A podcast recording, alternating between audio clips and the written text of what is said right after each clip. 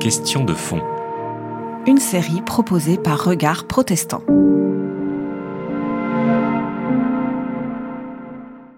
Messieurs les présidents, mesdames et messieurs, chers amis, en cette année de commémoration, les cercles les plus divers, et je m'en réjouis, s'intéressent à Luther et désirent approfondir la connaissance de sa démarche. Et la question surgit presque toujours, que dire du rapport de Luther aux Juifs? Au cours des siècles, ce sujet n'était pas au premier plan de la réception de Luther, mais aujourd'hui, les six millions de victimes de la Shoah du XXe siècle pèsent toujours sur les esprits et les consciences. Inévitablement, on pense aussi à certains théologiens chrétiens, les Deutsche Christen, chrétiens allemands, qui ont fait appel aux derniers écrits de Luther contre les Juifs pour justifier ce qui se passe entre 1933 et 1945. Quant aux autorités nazies, même s'il leur arrivait, c'est le cas de Rosenberg, d'évoquer Luther, elles n'avaient finalement pas besoin de lui pour justifier le génocide, tant leurs politiques s'enracinaient dans le racisme du XIXe siècle. Mais avant de revenir sur ce qui s'est passé au XXe siècle, il nous faut évoquer l'histoire du XVIe. À ce propos, je souligne d'abord qu'en un premier temps, l'émergence de Luther et de la Réforme furent perçues de manière positive par de nombreux juifs, comme le rappelle l'historien juif Pierre Savy, qui a édité Des Juifs et de leurs mensonges en français. Je cite Pierre Savy, des dimensions fondamentales de la réforme la rapproche du judaïsme, la méfiance envers les images, le peu de goût pour un clergé remplissant une fonction de gestion du sacré et d'intermédiaire avec le divin, l'accent mis sur les écritures et sur la nécessité pour accéder à elles d'une bonne connaissance de l'hébreu. Fin de citation. On peut mentionner aussi le rejet de la transsubstantiation qui, en désacralisant l'hostie, mettait fin à l'accusation médiévale de profanation d'hostie adressée aux Juifs. Mais qu'en est-il du regard porté par Luther sur les Juifs? Quatre remarques d'emblée avant de suivre une chronologie. Première remarque, je note que c'est pour lui un sujet central et brûlant. Il parle beaucoup plus souvent et bien autrement qu'il parle des Turcs et de l'islam des Juifs. Les Turcs ont retenu son attention parce qu'ils étaient aux portes de Vienne et qu'ils constituaient un danger physique pour la chrétienté, ou encore un danger religieux, parce que, bien qu'erronés, aux yeux de Luther et de ses contemporains, leur religion et ses rites paraissaient attrayants pour certains. Le rapport aux Juifs était tout différent. Luther n'a cessé de prêter attention à ce peuple auquel le Premier Testament, première partie de l'écriture des chrétiens, était adressé. Ce peuple dont était issu celui que les chrétiens considèrent comme le Sauveur et qui, selon la foi chrétienne, avait été annoncé par les prophètes, par les prophéties messianiques. Ce peuple qui pourtant n'acceptait pas le Messie, même quand, selon Luther, un message purifié de l'Évangile avait retenti avec le mouvement évangélique. Deuxième remarque préliminaire. À part quelques rencontres personnelles, Luther n'a pas dialogué avec les Juifs. Ses écrits ne leur sont pas adressés. Il a parlé sur les Juifs, et différemment selon les époques. Aucun Juif ne vivait dans son entourage immédiat. Il en résulte qu'il a été tributaire de textes polémiques comme celui d'un juif converti qui s'appelait Margarita, qui avait collectionné des histoires juives antichrétiennes légendaires. Il a aussi réagi contre l'exégèse de certains chrétiens qu'il jugeait trop proche de l'exégèse rabbinique. Troisième observation préliminaire, Dans son entourage immédiat, comme à Wittenberg, presque tous partageaient le regard porté par Luther sur les Juifs. Même Mélenchon, pourtant davantage porté sur l'humanisme, un homme paisible, a diffusé activement les cris néfastes de Luther de 1543, des Juifs et de leurs mensonges, alors que le magistrat de Strasbourg, interpellé sans doute par Josel de Rosheim, en a interdit la réimpression. Quatrième remarque, Luther s'est exprimé sur les Juifs avant tout comme interprète de l'Écriture sainte.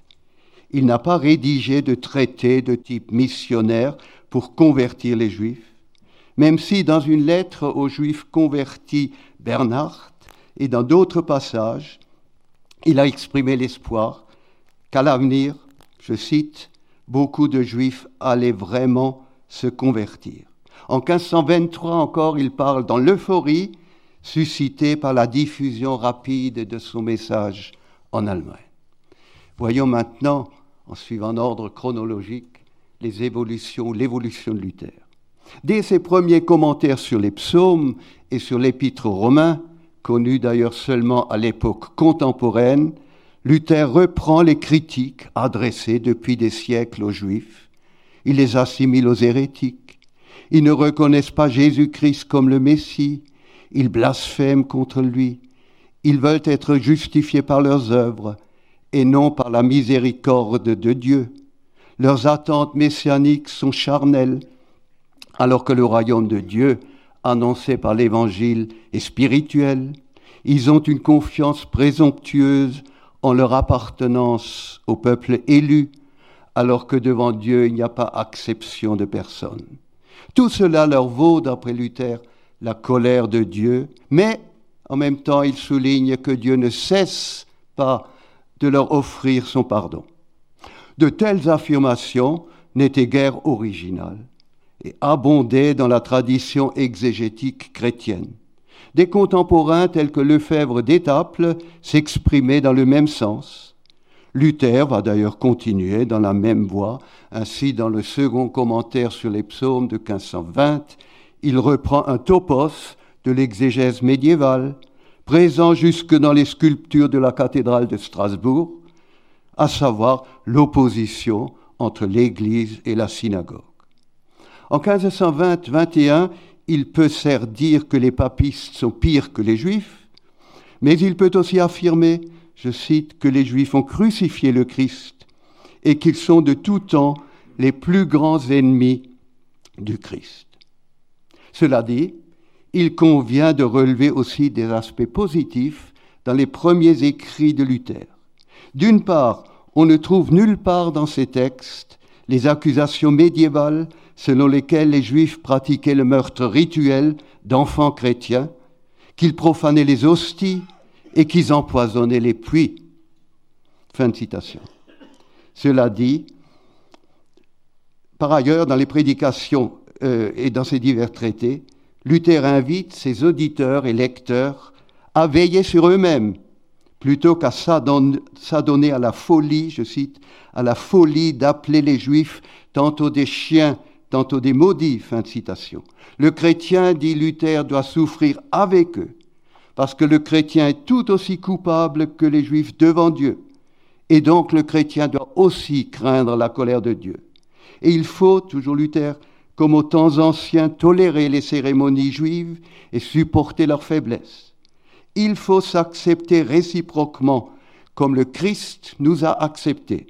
Je cite encore Luther, Juifs et chrétiens ont des raisons pour louer Dieu et non pour se disputer. Quant au sort final des Juifs, évoqué dans Romains 9 à 11, Luther pense que les Juifs sont maintenant sous la colère et le jugement de Dieu, mais que l'inébranlable promesse de grâce est déjà prononcée sur eux. Certains l'ont déjà acceptée. Au moment du retour de Jésus-Christ, tout Israël suivra. C'est l'écrit publié en 1523, qui s'intitule Que Jésus-Christ est né juif, qui exprime le plus nettement le regard positif porté par Luther sur les Juifs.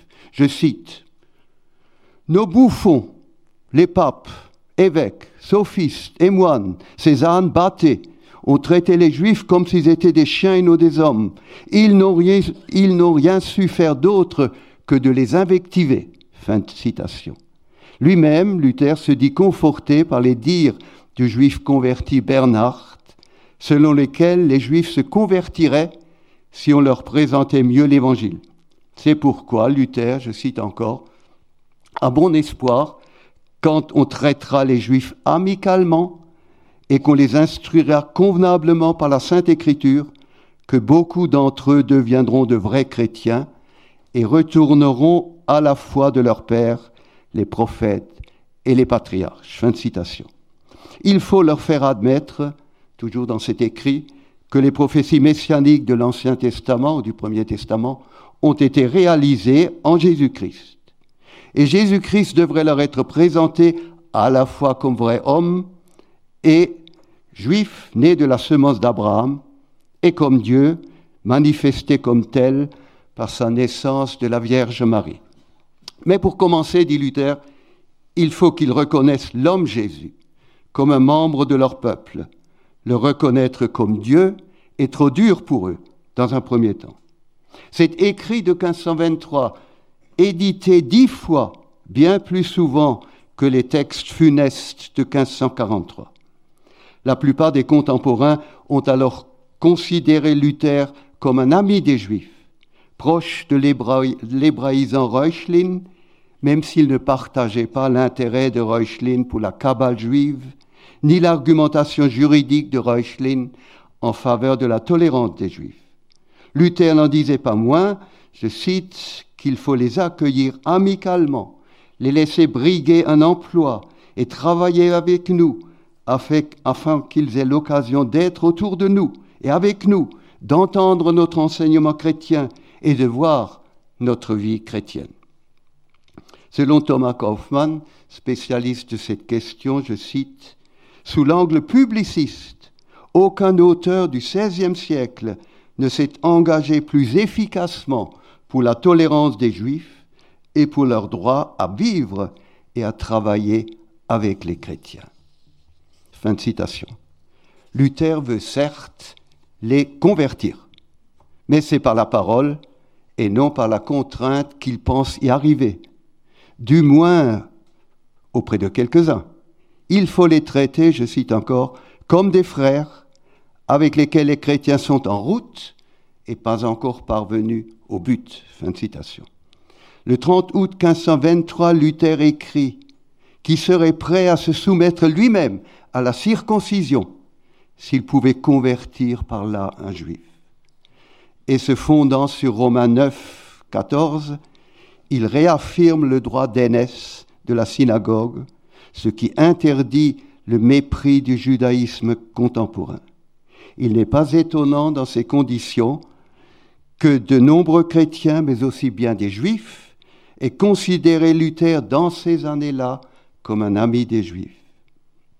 Encore en 1530, en rapport avec la diète d'Augsbourg, il rédige un mémoire dans lequel il recommande une certaine tolérance envers les juifs, arguant du fait qu'il n'était pas ouvertement blasphémateur. Dans un commentaire de la même année sur le psaume 82, qui, échappe, qui a toujours échappé d'ailleurs à l'attention des spécialistes, il estime que les hérétiques devraient être traités plus durement que les juifs, les juifs souffrant assez par leur marginalisation dans la société. Dans les années 1530, le regard de Luther sur les Juifs va se modifier. Il constate que très peu de Juifs se convertissent. Auparavant, il pouvait imputer cela à l'attitude des papistes à leur égard, mais maintenant que l'Évangile était annoncé purement et que lui-même avait appelé à changer d'attitude envers les Juifs, eh bien les effets se faisaient toujours attendre. D'où sa conclusion, ils sont endurcis. Et en même temps, Luther prend peur. Dans un écrit de 1538 contre les sabbataires, il prétend qu'en certains, lieux, les Juifs faisaient du prosélytisme et incitaient les chrétiens à se faire circoncire, à célébrer le sabbat plutôt que le dimanche, et à affirmer que le Messie n'était pas encore venu. les historiens d'aujourd'hui pensent que ces accusations étaient sans fondement. Luther utilise de prétendues informations de la part d'un inconnu pour inciter les autorités à mettre fin à la tolérance envers les Juifs. Il est vrai que d'autres événements tels que l'émergence des antitrinitaires, comme par exemple Servet, ou la théocratie illuministe de Münster en Westphalie, pouvaient inquiéter Luther. Mais en faisant l'amalgame entre ces événements et les Juifs et leur conception, son jugement n'était guère équitable. Et c'est cinq ans plus tard, en 1543, qu'il va publier trois écrits funestes, extrêmement durs contre les Juifs. Des Juifs et de leurs mensonges, je l'ai déjà mentionné, du nom Amphoras et de la lignée de David, et enfin des dernières paroles de David. Luther reprend un des thèmes traditionnels de la polémique chrétienne contre les Juifs, à savoir l'idée d'une déchéance du peuple juif aveuglé. Il est maintenant d'avis qu'ils ne sont plus le peuple de Dieu. Au lieu de reconnaître le jugement de Dieu, les Juifs s'entêtent dans leur erreur fondamentale, c'est-à-dire le refus du caractère messianique de Jésus. Par ailleurs, on trouve dans ses écrits la résurgence d'un anti-judaïsme primaire présent tout au long des siècles antérieurs. Luther évoque par exemple les pratiques de sorcellerie auxquelles, d'après lui, se livreraient les Juifs. Par une polémique extrême et souvent grossière, il veut démasquer le caractère dangereux et démoniaque. Il regrette la tolérance dont il avait fait preuve envers eux, même si, dit-il, il leur avait toujours résisté. Maintenant, il les rejette violemment. Il pense qu'il faut éviter tout contact avec eux, voire les expulser, sinon Dieu pourrait châtier les territoires chrétiens où ils vivaient. Il s'en prend aussi à des hébraïsants chrétiens tels que Sébastien Münster et Sante Pagnini, qu'il accuse d'être trop tributaires de l'exégèse juive.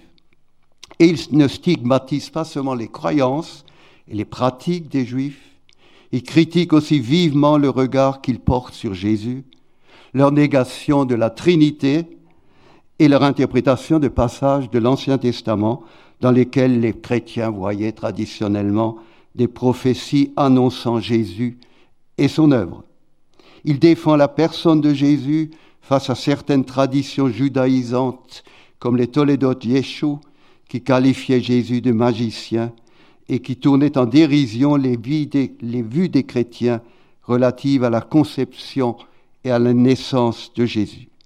Il valorise vigoureusement l'interprétation chrétienne de l'Ancien Testament, en particulier des passages tels que Ésaïe 7, verset 14, relatif à la naissance virginale, ou Ésaïe 53, concernant, relatif à la, concernant la mort substitutive du Christ. Et puis d'autres passages fondent, d'après lui, de manière irréfutable, le dogme trinitaire. Au-delà de cette démarche exégétique et apologétique qui appelle aujourd'hui bien des réserves, obsédé par le caractère jugé dangereux des Juifs, Luther propose aux autorités de prendre un certain nombre de mesures contre eux, comme détruire les synagogues, enlever aux Juifs leurs livres de prière et le Talmud, empêcher les rabbins d'enseigner, interdire aux Juifs l'usure, les mettre au travail et mieux encore de les expulser du territoire, et, je cite, qu'ils partent dans leur pays et dans leurs biens à Jérusalem. Luther demande en particulier aux pasteurs d'éviter tout contact avec les Juifs, mais il ne devait pas, d'après lui, les couvrir de malédictions ni leur imposer un mal physique. Dans ses écrits de 1543, Luther s'inscrit dans une démarche pratiquée tout au long du Moyen Âge qui était de réaliser l'homogénéité religieuse des pays et des territoires. Les Juifs avaient été expulsés d'Angleterre en 1290, de France en 1394, d'Espagne en 1492. Des plages de tolérance subsistaient, certes, notamment dans certaines parties de l'Empire, comme en Alsace, dans les villages, mais en Europe occidentale, la situation des Juifs devenait de plus en plus précaire. En 1543, Luther n'a rien fait pour l'améliorer. Ce qui est frappant, c'est la violence du propos. Thomas Kaufmann a évoqué à ce propos les dispositions intérieures psychiques de Luther, meurtri en 1542 par le décès d'une fille bien-aimée. D'autres spécialistes, Kaufmann aussi, ont rappelé que les Juifs, je cite, n'avaient pas le monopole de sa colère.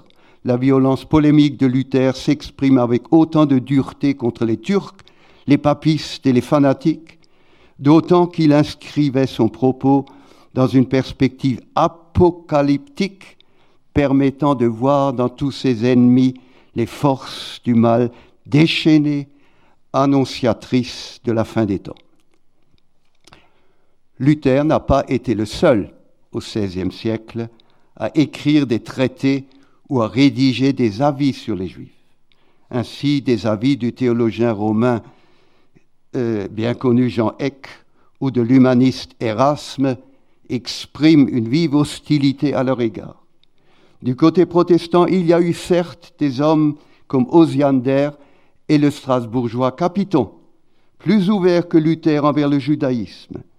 Mais l'autre strasbourgeois, Martin Busser, a notamment dans un texte de 1538 adressé au landgrave de Hesse, prôné des mesures qui frappent par leur dureté. Il proposait en particulier qu'on leur impose un travail forcé ou qu'on les expulse. Quant à Calvin, il avait, à part son séjour strasbourgeois, peu de contact avec les Juifs qui avaient été expulsés de Genève en 1491. Calvin est d'avis que même aveuglés, les Juifs bénéficient toujours de la bénédiction de Dieu et qu'on ne pouvait donc pas les mépriser, même si endurcis, ils combattaient l'Évangile. L'alliance de Dieu avec son peuple, attestée par les deux testaments, reste la même. Cela dit, Calvin s'élève quand même contre l'exégèse juive et stigmatise des arguments juifs contre l'attestation de la Trinité et de la divinité du Christ dans l'Ancien Testament. Dans un texte qui est apparu en, en 2010 chez Laboré Fides, un texte posthume de Calvin, réponse aux questions et objections d'un certain juif, il arrive quand même à Calvin de qualifier ses contradicteurs juifs d'impurs, voire de chiens corrompus. Mais à la différence de Busser et de Luther, il n'envisage pas de mesures discriminatoires à leur égard. Pour ce qui est de Luther, la violence de ses écrits tardifs contre les Juifs et la stature de l'homme le distinguent de la plupart des autres réformateurs. Et je dirais heureusement qu'au XVIe siècle, ces écrits n'ont eu qu'un impact limité. Les autorités politiques suivaient leur propre logique et en bien des lieux, ils ont continué à tolérer la présence juive. Et il n'y avait pas de grande différence à cet égard entre les territoires protestants et les territoires catholiques. Alors s'agissait-il chez Luther d'une opposition religieuse contre les juifs, donc d'un anti-judaïsme, ou bien d'un antisémitisme, c'est-à-dire d'une opposition contre un peuple Il n'est pas facile de répondre à cette question. Certes, son hostilité à l'égard des Juifs était d'abord religieuse. Les Juifs apparaissent dans l'énumération d'autres ennemis de la vraie foi, tels que les Turcs, les papistes, les hérétiques. Mais l'argumentation contre les Juifs prend une orientation particulière, elle n'est pas seulement religieuse. En effet, Luther croit en l'existence d'un peuple juif, sans parler pour autant, comme on le fera au XIXe siècle, de race. Il n'a pas envisagé l'extermination physique d'un peuple, mais il a souhaité que les Juifs, en tant que peuple, soient expulsés et qu'en dernière instance, ils puissent rejoindre le pays dont ils étaient originaires. Alors a-t-il franchi la frontière qui sépare l'antijudaïsme de l'antisémitisme? Non. Si on le compare à l'antisémitisme nazi, oui, si on pense aux mesures qu'il propose à l'égard des Juifs comme peuple, de leur lieu de culte, de leur demeure et de leur mode de vie. Il faudrait maintenant, si nous avions le temps, je vais être bref, évoquait la réception des écrits de Luther sur les Juifs à travers les siècles, comme Thomas Kaufmann l'a fait dans son ouvrage Luther et les Juifs. Si au XVIe siècle, un certain nombre de théologiens luthériens continuent à se référer aux écrits tardifs de Luther, les attitudes changent au XVIIe et au XVIIIe siècle. Les appels à tolérer les Juifs se multiplient, même s'il s'agissait le plus souvent de promouvoir ainsi leur conversion. Et cela se manifeste en particulier chez l'initiateur du piétisme allemand, l'Alsacien Philippe Jacques Spener. À sa suite, les piétistes allemands vont se référer à l'écrit de Luther de 1523 plutôt qu'aux écrits tardifs. Au XVIIIe siècle, les théologiens protestants, sous l'effet des Lumières, font valoir des principes humanitaires généraux en fonction de la tolérance des Juifs. Mais vers la fin, je cite Kaufmann, vers la fin du XIXe siècle, les signes d'une utilisation de Luther par l'antisémitisme raciste commencent à se multiplier. Et cette utilisation était le fait aussi bien de théologiens chrétiens que d'auteurs racistes ou völkisch, comme on dit. Fin de citation. Un catéchisme antisémite publié en 1887 va atteindre jusqu'à 44 éditions en 1944 et qui intégrait des extraits des textes, des écrits tardifs de Luther. On pourrait citer un certain nombre d'autres écrits du même acabit et la publication entre 1930 et 1940 euh, d'écrits ou passages anti-juifs de Luther. Alors que dire Que faire face aux dérives intolérables de Luther dans ces dernières années? Pour ma part, je pense que nous n'avons pas vocation à condamner un être humain et ses écrits, voire à les brûler.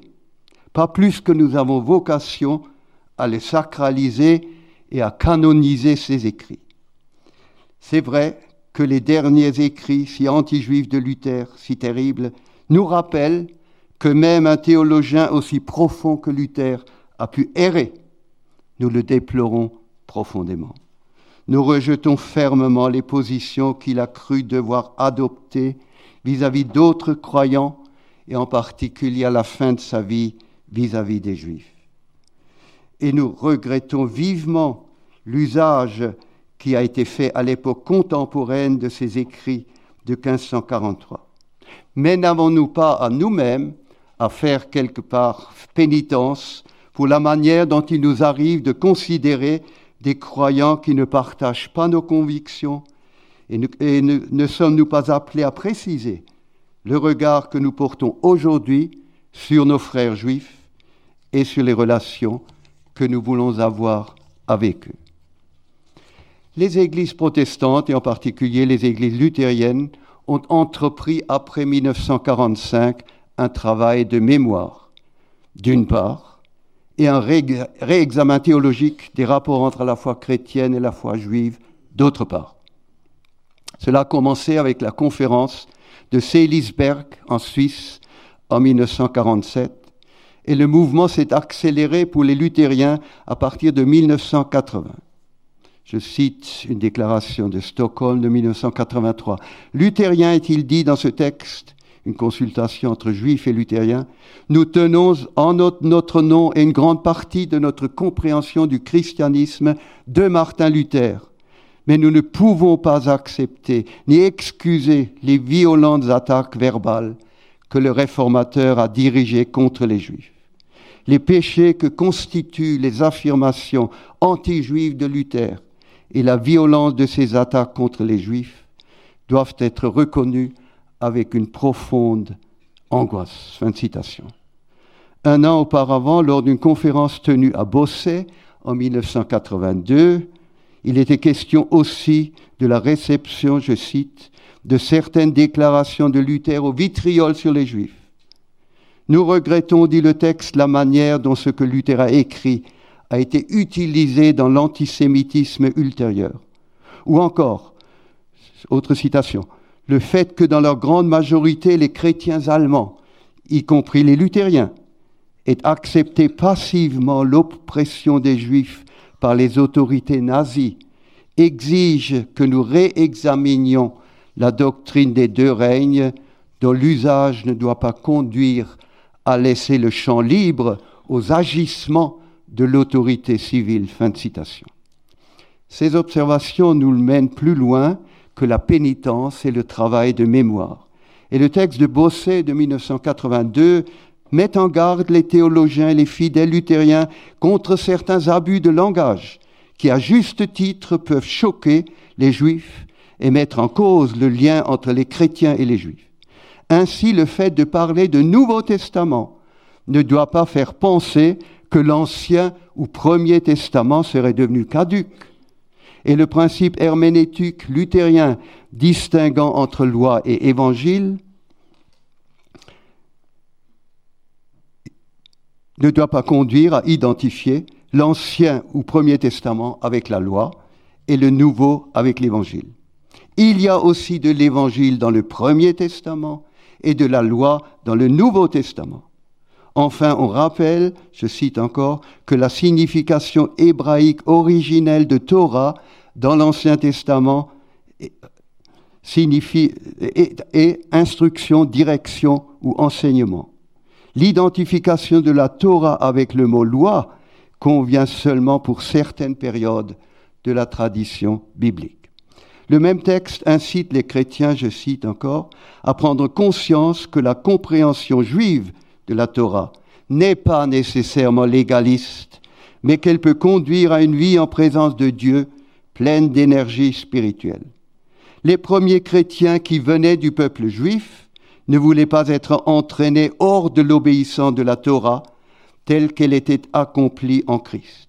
C'est pourquoi les chrétiens devraient apprendre que la foi en Christ n'exclut pas, mais inclut plutôt un accomplissement de la Torah dans l'amour du Christ.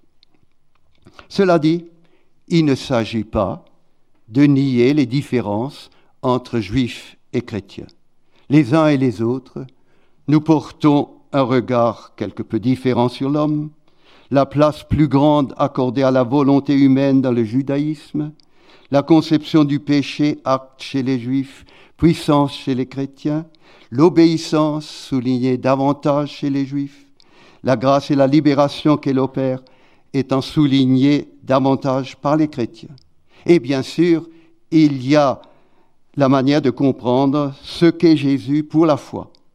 Dans la tradition juive, le Premier Testament est interprété par le Talmud. Pour les chrétiens, il est interprété par Jésus et ce dernier est pour eux plus qu'un prophète. À partir d'un tronc commun, juifs et chrétiens ont suivi d'autres voies. Mais comme le dit une déclaration de l'Église luthérienne de Bavière, je cite, Même si le judaïsme et le christianisme ont suivi des chemins distincts et sont devenus deux communautés de foi différentes, malgré leurs racines communes, selon le Nouveau Testament, Israël reste le peuple élu par Dieu. Dieu a établi un lien permanent avec le peuple juif. Quant à Jésus, je cite encore, son message est selon le point de vue chrétien une continuation et un développement des promesses de Dieu dans les saintes écritures d'Israël, notre Ancien Testament. Encore une autre citation, la mémoire des fondements juifs du témoignage chrétien ne saurait annuler les voies séparées prises par chacun, mais elle peut replacer la relation entre chrétiens et juifs sur un chemin commun. Parmi les différences entre juifs et chrétiens, il faut rappeler combien la transmission d'une terre promise est importante pour les juifs, alors que pour les chrétiens, la promesse de salut n'est pas liée à une terre. Les chrétiens soutiennent les efforts du peuple juif pour une existence sûre dans leur propre État, mais ils se soucient aussi d'une solution de paix au Proche-Orient qui inclut les droits des Palestiniens. Une autre déclaration luthérienne élaborée en 1990 à Driebergen précise la relation spécifique qui existe entre christianisme et judaïsme. Premièrement, c'est parce que Jésus descend du peuple juif et qu'il ne l'a pas renié et parce que l'Ancien Testament était la Bible de Jésus et de l'Église primitive, que les chrétiens, en confessant Jésus, sont entrés dans une relation particulière avec les Juifs et leur foi, qui se différencie des relations à d'autres religions. Deuxièmement, cette relation entre Juifs et chrétiens s'enracine dans l'attestation du Dieu unique et de la fidélité à son alliance, ainsi que cela est enseigné dans les saintes écritures de l'Ancien Testament qui nous est commun. Nous, y lisons les mêmes paroles, même si nous les expliquons et les transmettons différemment dans la perspective du Talmud dans le judaïsme, dans la perspective du Nouveau Testament dans le christianisme. Troisièmement, Dieu s'est choisi Israël pour peuple. Cette affirmation n'est pas abrogée, elle est renouvelée et confirmée par la reconnaissance dans le Nouveau Testament de Jésus comme le Messie qui est venu. Israël n'a pas été remplacé par l'Église. Quatrièmement, nous croyons que Dieu, dans sa fidélité, a conduit Israël, son peuple, à travers l'histoire et lui a gardé par la tradition juive son intégrité en tant que peuple, nous voyons dans le retour au pays des pères un signe de la fidélité de l'alliance de Dieu. Cinquièmement, la communauté chrétienne est née du peuple juif et ne peut se passer dans la définition de son identité de la référence au judaïsme. Depuis le commencement font partie de l'Église des hommes issus du peuple juif, ainsi que des hommes issus d'autres peuples. Ceux issus du judaïsme peuvent aider à ce que l'Église prenne conscience de ses racines juives et les garde en mémoire. Ils peuvent être un apport particulièrement précieux dans le dialogue entre juifs et chrétiens. Au-delà de nos différences, nous savons aujourd'hui, juifs et chrétiens, tout ce qui nous unit. À cet égard, nous nous réjouissons profondément de ce qu'un groupe d'universitaires et de rabbins américains a pu déclarer en 2000 dans une déclaration d'Abro Emmet, en quelque sorte en réponse à toutes ces prises de position chrétiennes dont j'ai évoqué l'une ou l'autre. Voici les têtes de chapitre de ces déclarations. Premièrement, juifs et chrétiens adorent le même Dieu. Deuxièmement, les chrétiens peuvent respecter les droits des juifs à la terre d'Israël. Troisièmement, juifs et chrétiens acceptent les principes moraux de la Torah. Quatrièmement, le nazisme n'était pas un phénomène chrétien. Cinquièmement, la différence humainement irréconciliable entre juifs et chrétiens ne sera pas abolie jusqu'à ce que Dieu ait racheté le monde entier comme promis dans l'Écriture. Cinquièmement, sixièmement, une nouvelle relation entre juifs et chrétiens n'affaiblira pas la pratique juive. Septièmement, juifs et chrétiens doivent œuvrer ensemble pour la justice et la paix. Dans le texte de Bosset de 1982, auquel j'ai déjà fait allusion, les luthériens se situaient dans la même perspective en prenant comme exemple le peuple juif, reconnaissant que leur Église, leurs églises avaient vocation, comme le peuple juif, d'être un peuple saint dans le monde, celle de la terre, témoignant de l'unicité, de la majesté et de la miséricorde du Dieu unique. Comme Israël, l'Église est appelée à souffrir pour le service de Dieu et du monde. Le peuple juif, par sa vocation et sa particularité, nous rappelle qu'il y a toujours un aspect de contre-culture, d'étrangeté dans la vie du peuple de Dieu dans le monde. Je vous remercie. C'était Question de fond. Une série de regards protestants.